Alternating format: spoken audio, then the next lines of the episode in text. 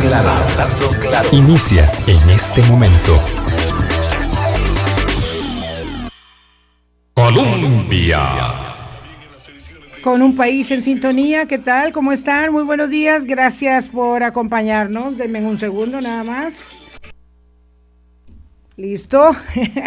gracias, gracias a Daniel Calvo en los controles, gracias a ustedes amigas y amigos por encontrarse con nosotros este miércoles 12 de mayo. Hoy nos conectamos eh, en la vía remota a Washington. Allá conversamos con el embajador de Costa Rica, el doctor Fernando Yorca, y también nos encontramos eh, con otro conocido, el doctor Jorge Benavides Rawson. Ya Jorge también está conectado. Perfecto, gracias, Dani. Eh, para poder conversar de un tema que tiene evidentemente una altísima prioridad para todos los países del mundo. El clamor generalizado de las poblaciones, de las ciudadanías en el planeta, más allá de los 10 países que tienen acaparadas eh, la mayor parte de las vacunas que hay en el mundo, es aceleren la vacunación. ¿Cuáles son las posibilidades de hacerlo y en qué va también la opción de lograr que Estados Unidos, que es el país que según se estima por parte de la Universidad de Duke va a tener 300 eh, millones de dosis de vacunas libres, excedentes, a finales de julio, según el Centro de Innovación en Salud Global de la Universidad de Duke, un informe que salió, que salió a mediados de abril, eh, y que ha hecho que los expertos de esa universidad, así como expertos eh, y políticos, académicos, científicos de otras partes del mundo le pidan a esa nación que por favor distribuya sus excedentes.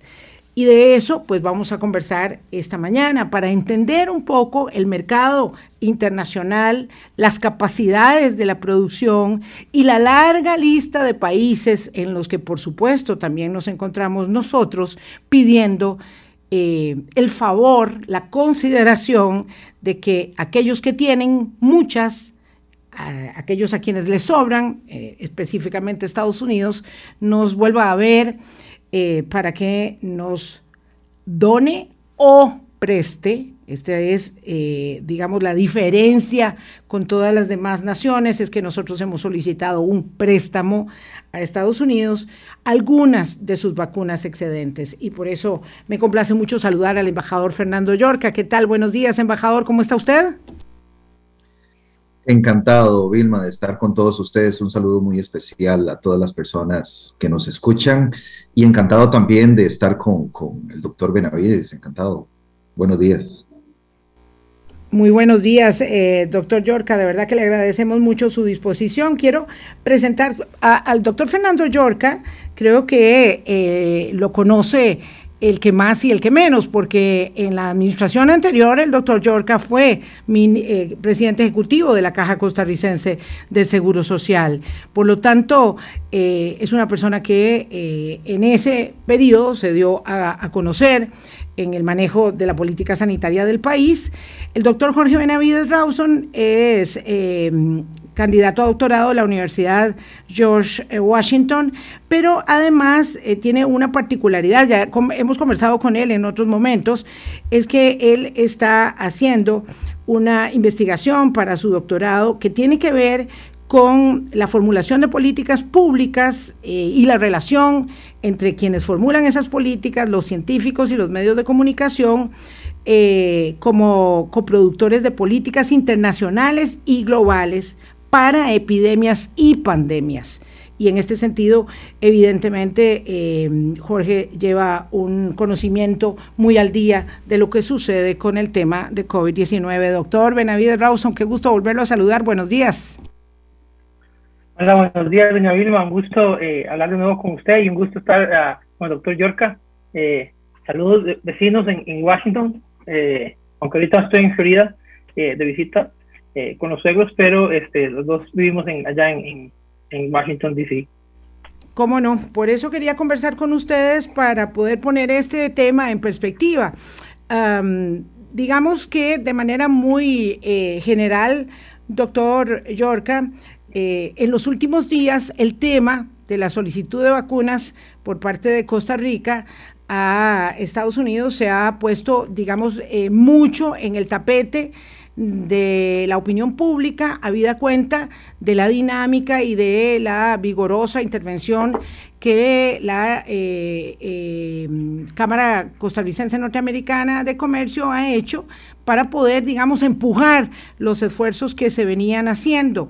Yo recuerdo que eh, justo allá por mediados de abril, el día 17, el gerente médico de la caja, Mario Ruiz Cubillo, estuvo aquí en Hablando Claro y para ese momento, hace digamos que casi un mes, él contó que usted estaba haciendo unas gestiones eh, para donación de vacunas. Digamos que ese sería como el antecedente que tengo más fresco.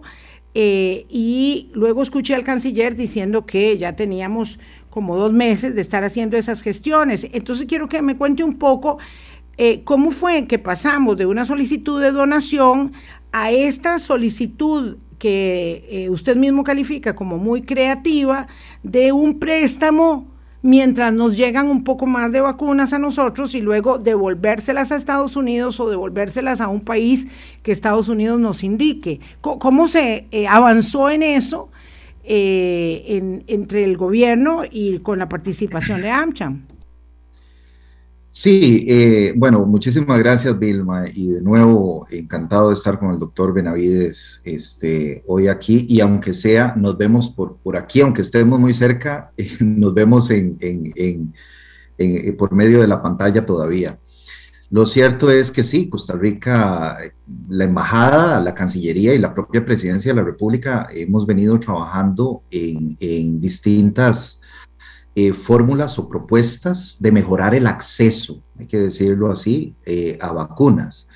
Eh, y, también al mismo tiempo quiero decir aquí que em, hemos, agradecemos muchísimo la, la, iniciativa y el involucramiento directo de la AmSham, que es una cámara con la que normalmente, y así ha sido siempre, eh, eh, la Embajada de Costa Rica en Estados Unidos pues tiene un, contacto directo eh, y también la Embajada de los Estados Unidos en Costa Rica por razones obvias y naturales y propias de nuestro quehacer.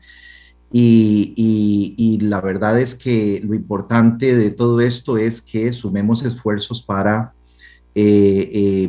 conseguir las vacunas, que es el objetivo que necesitamos en este momento en Costa Rica. El, el, proceso efectivamente es un proceso que, que, lleva muchos meses, no siempre contamos el paso a paso y este es otro punto que yo lo quería recalcar, Vilma, eh, con absoluta claridad.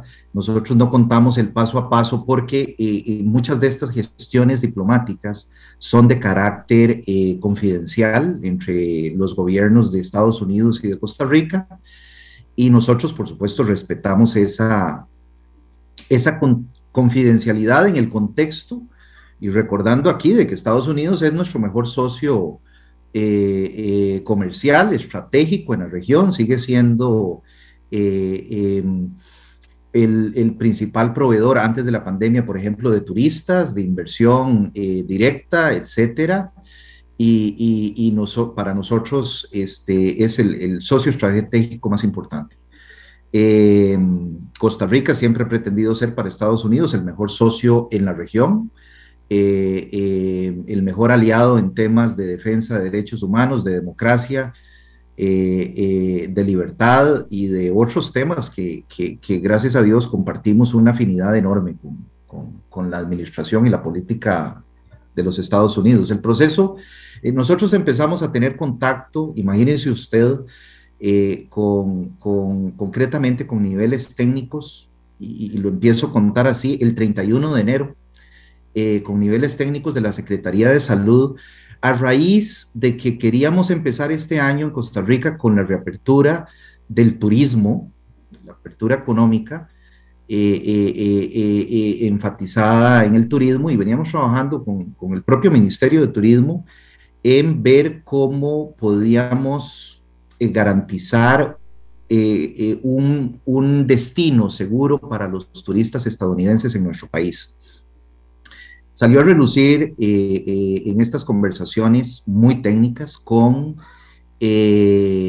personeros de la Secretaría de Salud que existe, es un mecanismo que ha existido toda la vida para viajar como requisito en algunos destinos, eh, la obligación de utilizar la vacuna de fiebre amarilla eh, eh, y portarla en un pequeño carnet que algunas veces la OPS, la OMS inclusive lo, lo, lo proporcionan a los distintos ministerios de salud y queríamos esbozar, la, analizar la posibilidad de aplicar ese tipo de estrategias en esta oportunidad. La primera, el primer obstáculo con el que nos enfrentamos, doña Vilma, y, es así, eh, es que para, para pedir de requisito un pasaporte sanitario de esa naturaleza, pues hay que tener un alto porcentaje de población eh, vacunada, tanto en el país de origen como en el país de, de destino.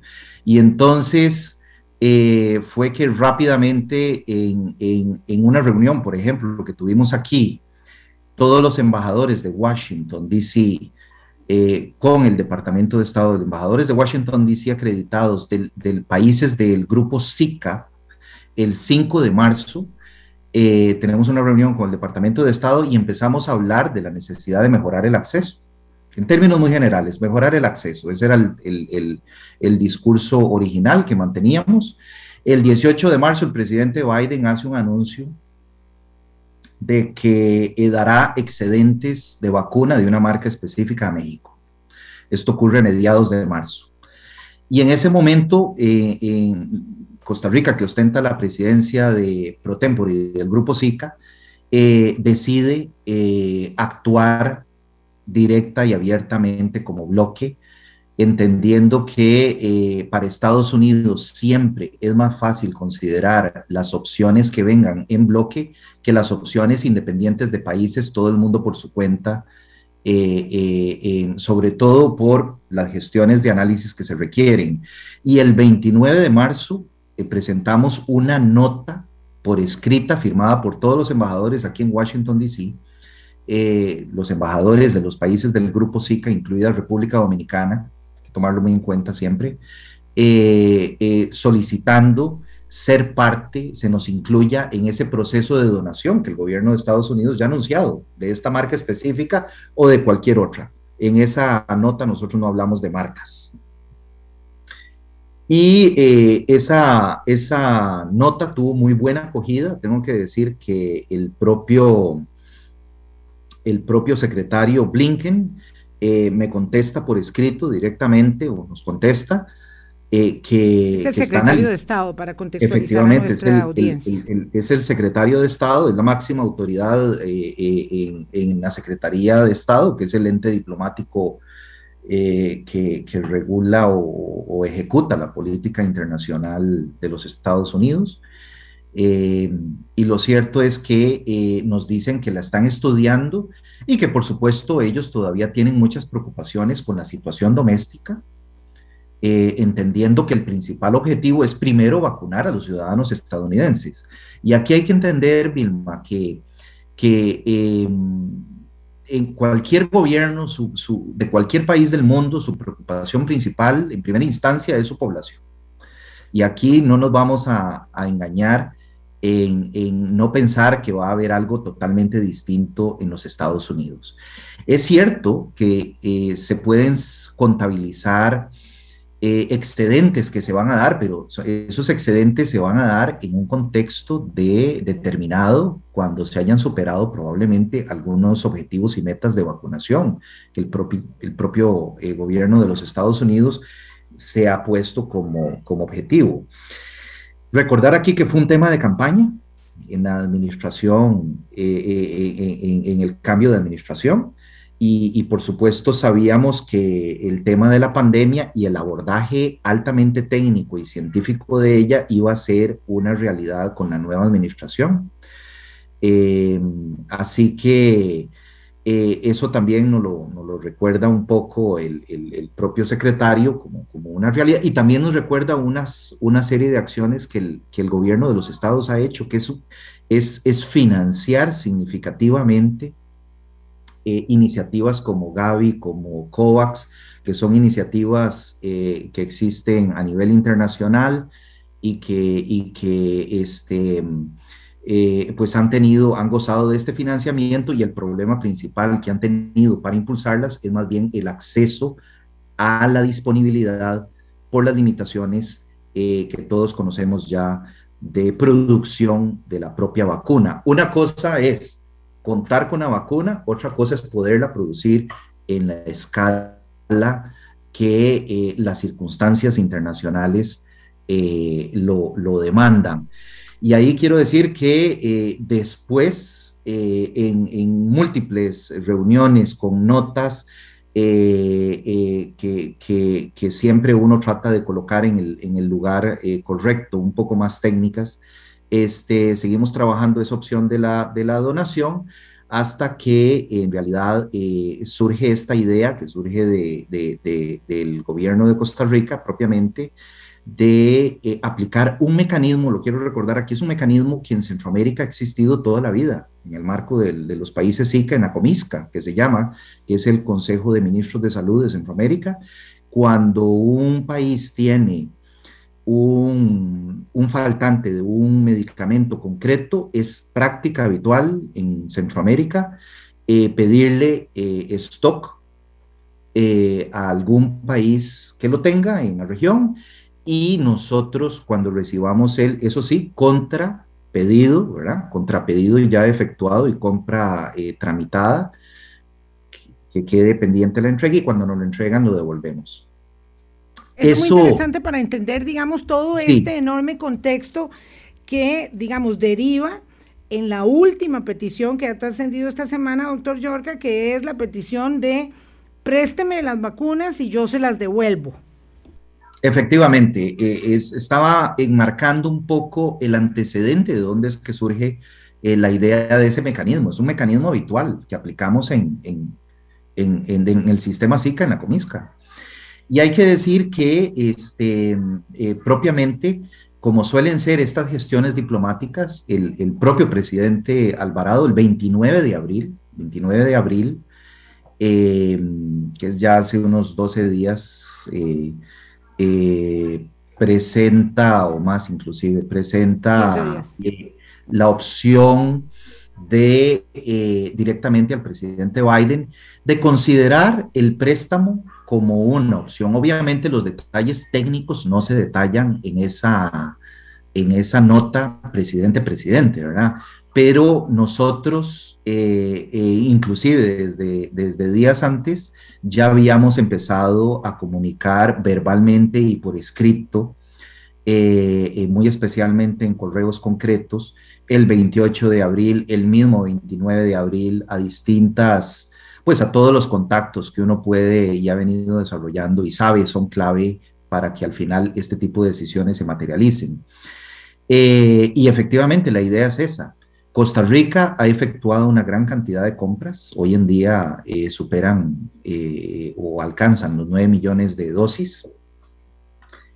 Y siempre, eso sí, son contratos de compañías, esto es muy importante, de compañías que, que han desarrollado productos con todas las, lo que nosotros conocemos en el sector salud, las buenas prácticas de desarrollo, de comercialización y de registro de estos productos a nivel internacional.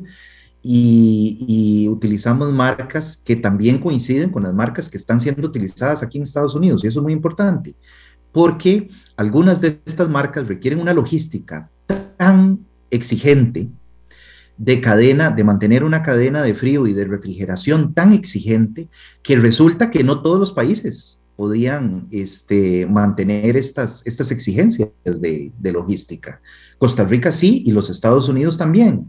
Entonces, eh, vimos la oportunidad de, desarrollar esa, esa propuesta que en Estados Unidos es conocida ya como la propuesta del swap, así se le conoce aquí en Estados Unidos, e, e inclusive este, eh, yo pude conversar con algunos niveles técnicos y la reconocieron como una propuesta sumamente ¿Cómo interesante. ¿Cómo se llama, doctor?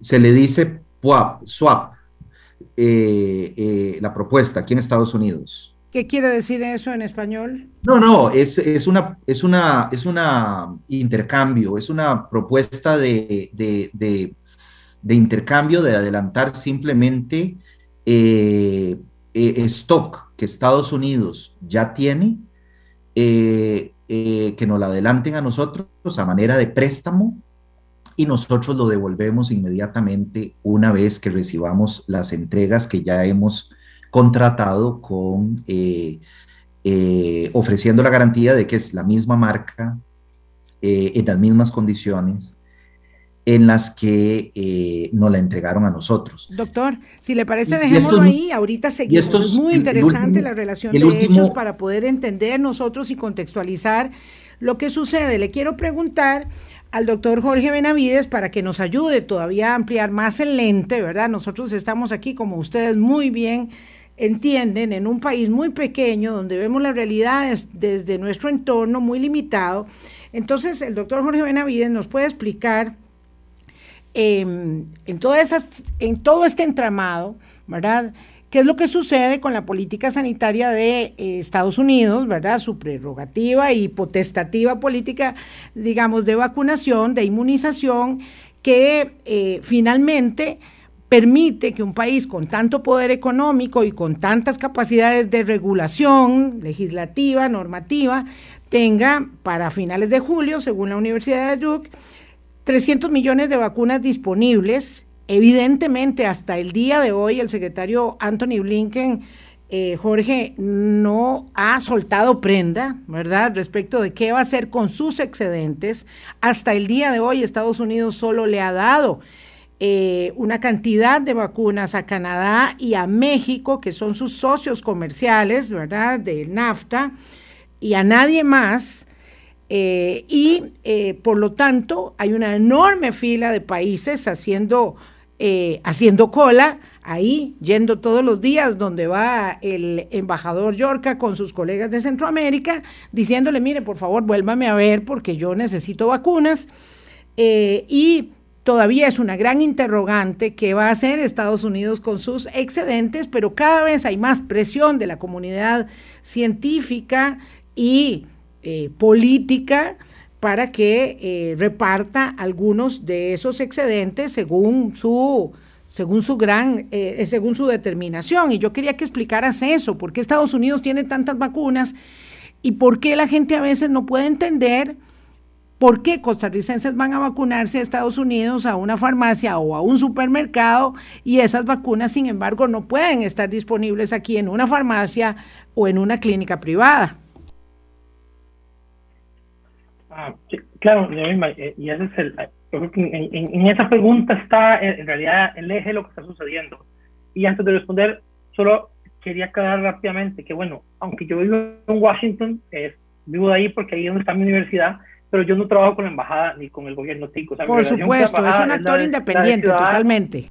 Va a votar ahí, pues, entonces, eh, lo cual también me permite, como académico tengo la oportunidad de ver otro ángulo, y el, el tema aquí eh, eh, tiene mucho que ver con salud pública, pero, pero también con geopolítica y con diferentes eh, este, filosofías de diplomacia. Entonces ahí hay que comparar el gobierno anterior con el gobierno actual de los Estados Unidos, donde para entender por qué la situación de las vacunas. el gobierno de Estados Unidos tenía una política de, pues, de puertas cerradas, de lo que llaman, muchos hablan dicen el nacionalismo de vacunas, eh, que estaba eh, unido a la, filosofía que era de esa de America First. Entonces, en enero, antes de, cambiar este de gobierno, el, el, gobierno anterior, el gobierno del presidente Trump, firmó contratos con las casas farmacéuticas que hacen las vacunas, contratos. Jorge, tenemos eh, problemas con tu audio. Este, quitemos, quitemos el video para ver si podemos escucharte todavía mejor. Si no te llamo por teléfono, porque esta, esta parte de la explicación para mí es muy importante. Adelante, vamos a ver si te oigo mejor. Ah, ¿Me escucha bien ahora? ¿Aló? Sí, aló. ¿Aló? ¿Me escucha? Te escucho mejor. Ok. Eh, Decías que el gobierno de, Estados Unidos firmó contratos con las compañías productoras, con las compañías farmacéuticas, ahí quedaste. Exacto, y, ese contrato, además, además de bueno, precios y cantidades, obliga hasta, o dice que Estados Unidos no puede sacar del país eh, insumos, incluso materiales para hacer las vacunas y las vacunas en sí mismas. Entonces, eh, por el momento, el momento que está ahora, el contrato que tienen con las farmacéuticas eh, hace que Estados Unidos tendría que, que, violar su contrato para atacar las vacunas. Y esto, esto básicamente quiere decir que ciertas políticas del gobierno anterior han sido, digamos, forzadas en este gobierno. Este gobierno, pues sí, tiene otro, otro punto de vista. Por ejemplo, eh, hace unos días, Samantha Power, que es la administradora eh, de, la Agencia eh, de, Desarrollo de Estados Unidos, USAID, claramente dijo que Estados Unidos necesita volver a, a, la forma de diplomacia de, de, ayudar. Entonces llaman diplomacia de vacunas, que es algo que existe desde los 1800, desde que las primeras vacunas salieron. Eh, porque además se están dando cuenta que lo que está pasando desde un punto de vista geopolítico es que entonces China y Rusia están ganando eh, eh, influencia en ciertos países, muchos países de América Latina, porque entonces son ellos quienes están eh, llevando vacunas a estos países. Entonces, en un contexto de, de diplomacia internacional y de geopolítica, hay una, una, una táctica muy importante ahí que, Estados, que esta nueva administración quiere volver a ese tipo de diplomacia, pero además están eh, eh, maniatados por ese contrato que firmó la, administración anterior a propósito, ¿no? Por eh, asegurarse que, las vacunas no salieran. Eh, lo que pasa es que entonces ahora, con excedente de vacunas, ya se vuelve algo este, incluso moralmente represible, ¿verdad? Que hayan vacunas de sobra y que no se puedan donar y que entonces la gente siga sin vacunarse eh, mientras que aquí sobren. Y desde el punto de vista epidemiológico, obviamente, que es una, es una pandemia, no es una epidemia local, entonces de nada sirve que una parte del mundo esté vacunada si el resto del mundo no está vacunado, obviamente.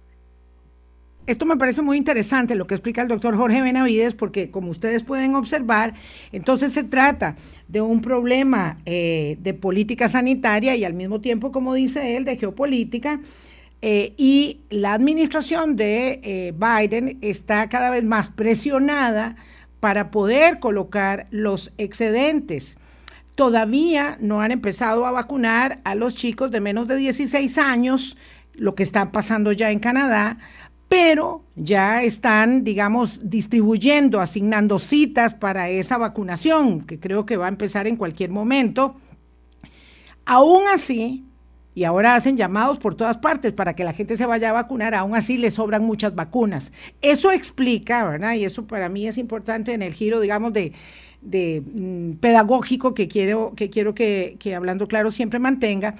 Eh, esto explica por qué las personas pueden ir a Estados Unidos a vacunarse gratuitamente, pagarán su pasaje y todo lo demás, pero cuando llegan al centro de vacunación se vacunan gratuitamente, pero esas vacunas no pueden estar aquí todavía.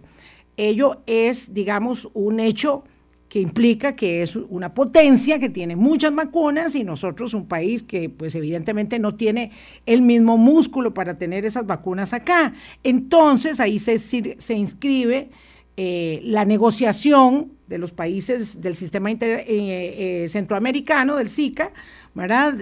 para poder obtener vacunas donadas y esta última que es la propuesta de intercambio o de préstamo que estamos haciendo.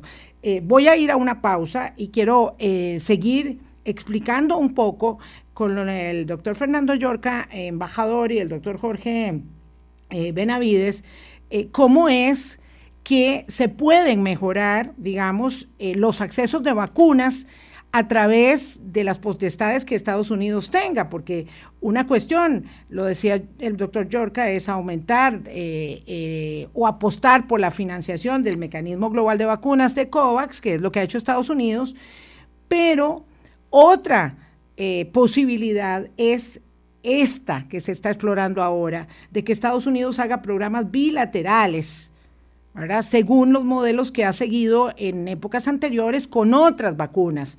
Y ahí quiero conversar también con Jorge Benavides. Ya volvemos, 829. Ya vuelve. Hablando claro. Colombia. Con un país en sintonía, voy rápidamente con el doctor Jorge Benavides para que me amplíe un poquito este, este planteamiento. Estados Unidos tiene, digamos, tres posibles vías de donación eh, de vacunas. Uno, que es evidentemente aumentar su capacidad de financiamiento a el Fondo Mundial de Vacunas, a COVID, eh, a COVAX, perdón, ¿verdad? Eh, este es el mayor, él es el mayor financiador en este momento, según entiendo yo. A COVID, perdón, a, COVAX o a Gavi o a cualquiera otra de las coaliciones que, existen de vacunas. La otra es que decida enviar sus propios excedentes a COVAX, ¿verdad? Digamos, donación en especie. Y la tercera, que es la que se está hablando, es la de programas bilaterales según el modelo del plan de emergencia del presidente para el alivio del Zika, que es el que se conoce como PEPFAR, que proporciona vacunas y apoyo a los países que los necesitan. Eh, entonces, por supuesto, también eso incluye proporcionar apoyo y materiales para producir vacunas seguras y eficaces eh, pero eso es, eso es mucho más complicado, ¿verdad? Entonces, esto, eh, en esta perspectiva, digamos, de política sanitaria de la administración Biden y de juego geopolítico, doctor Benavides Rawson, ¿es factible? ¿Qué es lo que se está hablando en la comunidad científica en Estados Unidos hoy respecto de los excedentes de Estados Unidos? Eh, bueno, primero, espero que ahora me haya mejor cambiado audífonos. Eh, hay también aquí ahora que considerar además la parte técnica, entonces. Entonces, eh, viendo cada una de las opciones que usted menciona, en cuanto a financiamiento, que sería como decir lo más fácil tal vez para Estados Unidos sin tener que, cambiar los contratos que tiene, sería desembolsar dinero. ahí la única limitante es la capacidad instalada de manufactura de vacunas, ¿verdad? Entonces, aunque se dé mucha más plata, sí hay una cantidad que se puede manufacturar cada mes porque se requieren ingredientes, materiales, equipos, eh, filtros en las fábricas, etc. Entonces, eh, no necesariamente va a, aumentar la cantidad producida en el mundo, simplemente permitirá que ciertos países las compren. O sea, no quiere decir que sea malo, eh, pero eso no hace quiere decir que eso libera el excedente que tiene Estados Unidos. Eh, los excedentes, como, como mencionaba antes, eh, me parece, y, y, la gente con la, que, con la que yo hablo, el mundo aquí de salud pública, eh, que, que, el gobierno está tratando de, ver cómo cambia o cómo trabaja alrededor de esos contratos que, que firmó el gobierno anterior. porque aunque no los haya firmado este, este gobierno, pues están obligados a, seguirlos. Entonces, sí es de interés para este gobierno tratar de ver cómo hacerlo, porque eh, por una cuestión de, primera moral y salud pública, pero como mencionaba antes, de diplomacia, eh, porque al, gobierno de los Estados Unidos no le sirve que los gobiernos de China y Rusia tomen la iniciativa de ser los gobiernos que, que, traen excedentes de vacunas a, otros países. Eso es el, el, juego de política que ellos siempre van a tener, ¿verdad? Las grandes potencias. Em, los préstamos bilaterales, eh, bueno, primero que todo el PEPFAR, que es el, el programa para, para el, Fondo Presidencial para el SIDA, que inició el presidente Bush, eh, es, un, es un fondo eh, que, está, que, que, que se saca del, del, del, cada año del, del,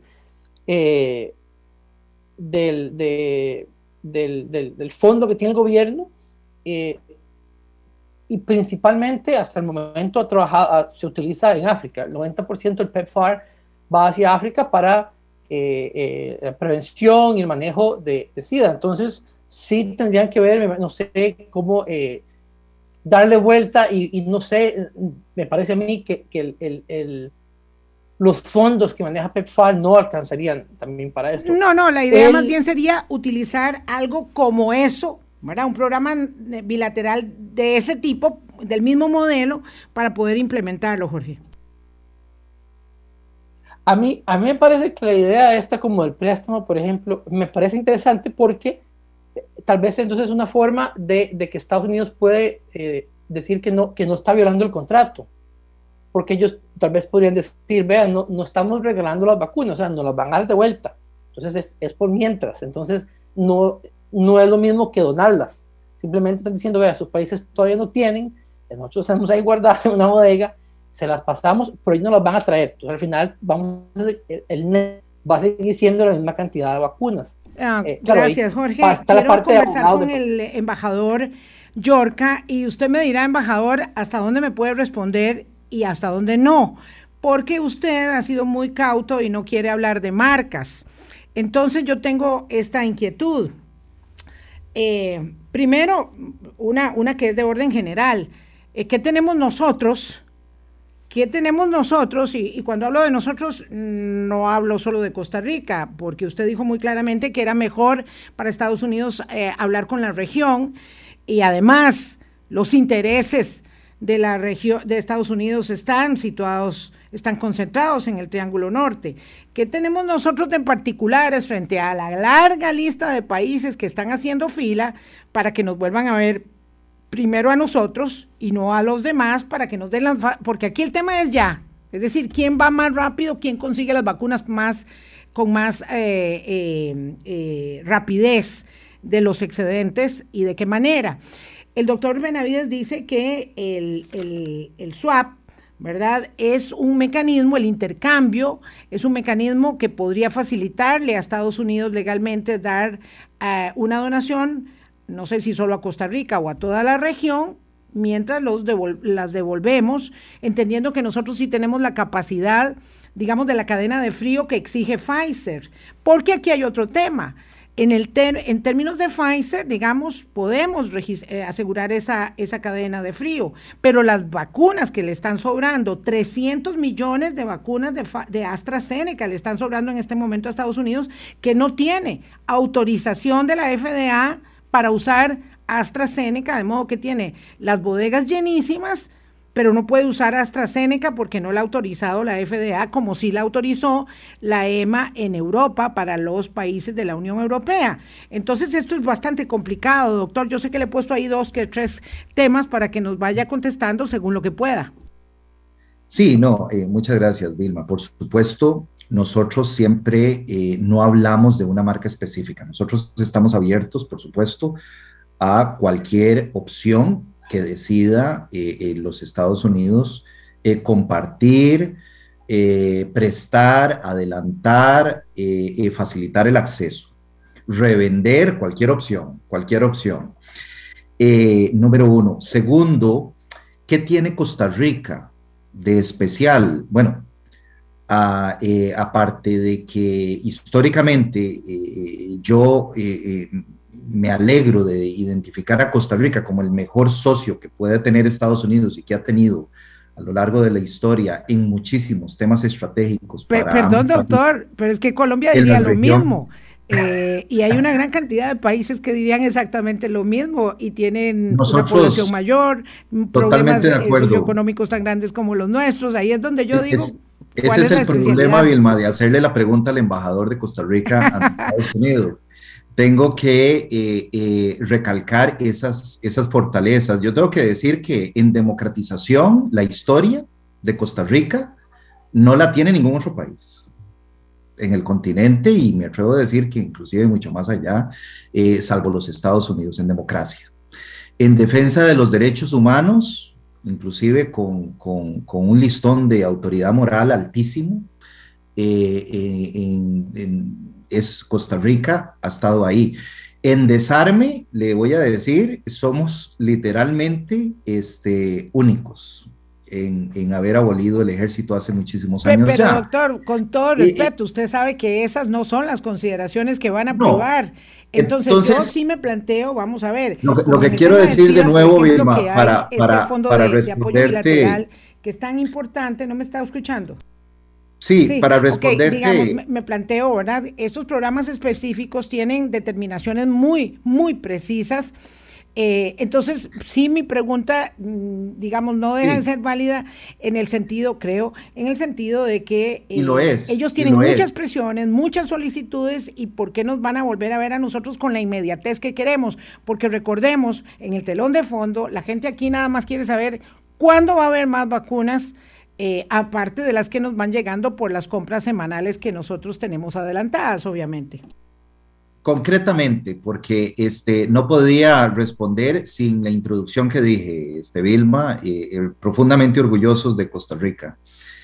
Pero Costa Rica tiene eh, realidades como que tenemos resuelta, por ejemplo, la logística de aplicación de todas estas marcas.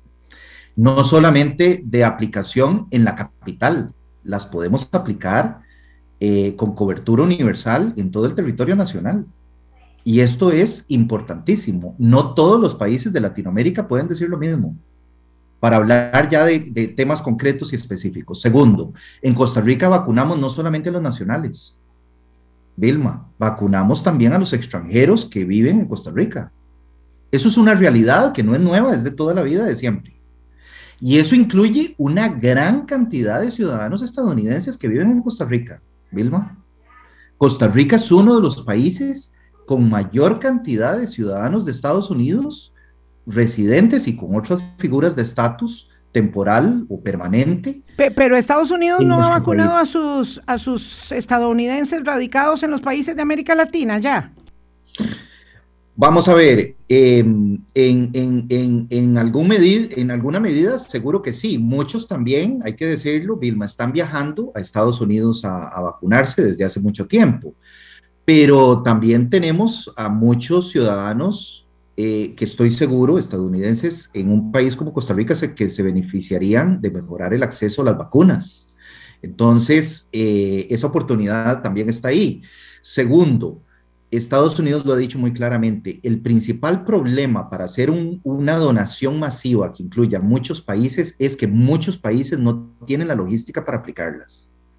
Eh, ¿Hasta qué punto Costa Rica puede contribuir con, la logística de aplicación de países vecinos una vez que eh, eh, hayamos recibido cantidad suficiente de vacunas para aplicarlas en nuestro país?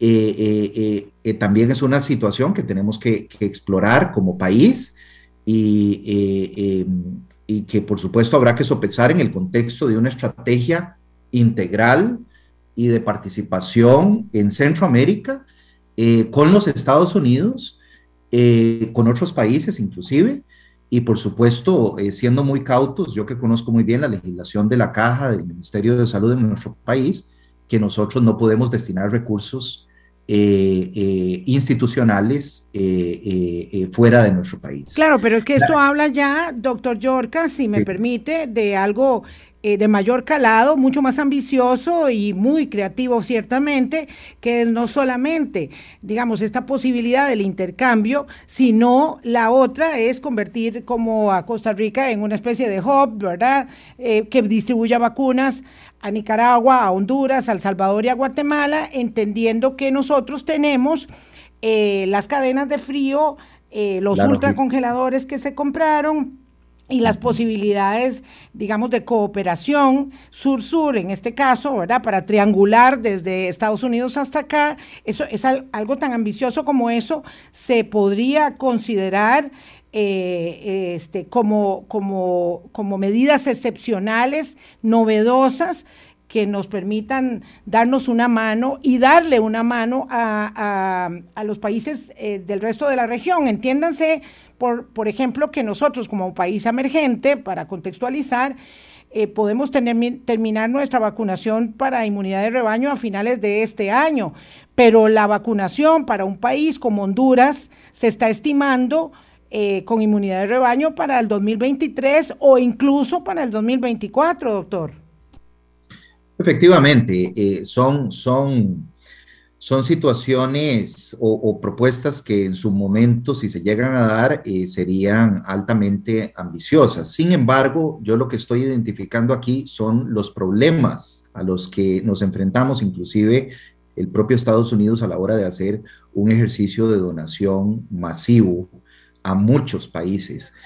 Que es, por supuesto, eh, eh, eh, lo, que, lo que está, y ya lo, usted lo señaló muy bien, la demanda del mundo y las necesidades existentes en todo el planeta, es precisamente lo que le están planteando Estados Unidos. Estados Unidos en este momento debe estar desbordado de solicitudes de todo el mundo. Costa Rica es un país que tenemos la suerte de tener un registro de casos y de estadísticas, ahora incorporados o en proceso de incorporación final a, la OCDE, eh, eh, muy seguro, igual que el que tiene Estados Unidos, pero no es la realidad, este, Vilma, de, de, de, todos los países del mundo. Hay países donde lamentablemente los casos no se registran y ni qué decir los fallecidos. Y entonces se entiende que la realidad y la complejidad que están enfrentando estos países es enorme, descomunal. Hubo países que apostaron únicamente a un modelo de vacunación alternativo, eh, eh, eh, como alternativa. Y esos, si esos modelos fallaban, son países que están sin acceso a vacunas en este momento del todo. Afortunadamente, las autoridades de salud y el gobierno de Costa Rica eh, tomó la decisión correcta de, diversificar eh, las compras y los accesos a vacuna. Eso hay que decirlo muy claramente y eso nos está rindiendo, nos está permitiendo tener las vacunas que nos están llegando. Eh, la propuesta esta del intercambio, del adelantamiento, es una propuesta especialmente, Vilma, lo voy a decir con claridad, y lo acaba de, de recalcar también este, el doctor Jorge Benavides, es fácil de aplicar, es rápida si se hace, es rápida, Vilma, lo que se ocupa es la voluntad política, se ocupa un país receptor capaz de aprovechar esas vacunas. Y Costa Rica lo es. Lo es con una eficiencia que está creciendo eh, em, y, lo estamos haciendo. El ritmo de vacunación está creciendo significativamente en Costa Rica y lo voy a decir muy claramente, nosotros, el gobierno de Costa Rica, ha estado muy abierto que el sector privado participe y contribuya, como es lógico, siempre lo ha sido así. Y todos sabemos que en Costa Rica existe, eso sí, se requiere que los productos estén debidamente registrados en el Ministerio de Salud y, y demuestren su calidad antes de ser comercializados en el país y, el sector privado puede sumarse a contribuir masivamente y yo sé que ellos tienen la voluntad de hacerlo y estamos peleando para que esto sea así. Lo que todos juntos, sector público, sector privado, estamos tratando de hacer es conseguir estas vacunas eh, ya donadas, prestadas, revendidas, con la figura que sea necesaria, pero este, nuestro deber como gobierno de Costa Rica, y así ha sido, Vilma, es presentar todas las propuestas y ser exhaustivos y no reservarnos nada en el tintero que nos permita realmente este, proponerle y facilitarle, vamos a decirlo así. Estados Unidos no necesita que le lleguemos con más problemas, solamente quiere también que le lleguemos con, con opciones reales de solución. Eso lo sabemos los que hemos trabajado en gestión toda la vida uno como, como, como decisor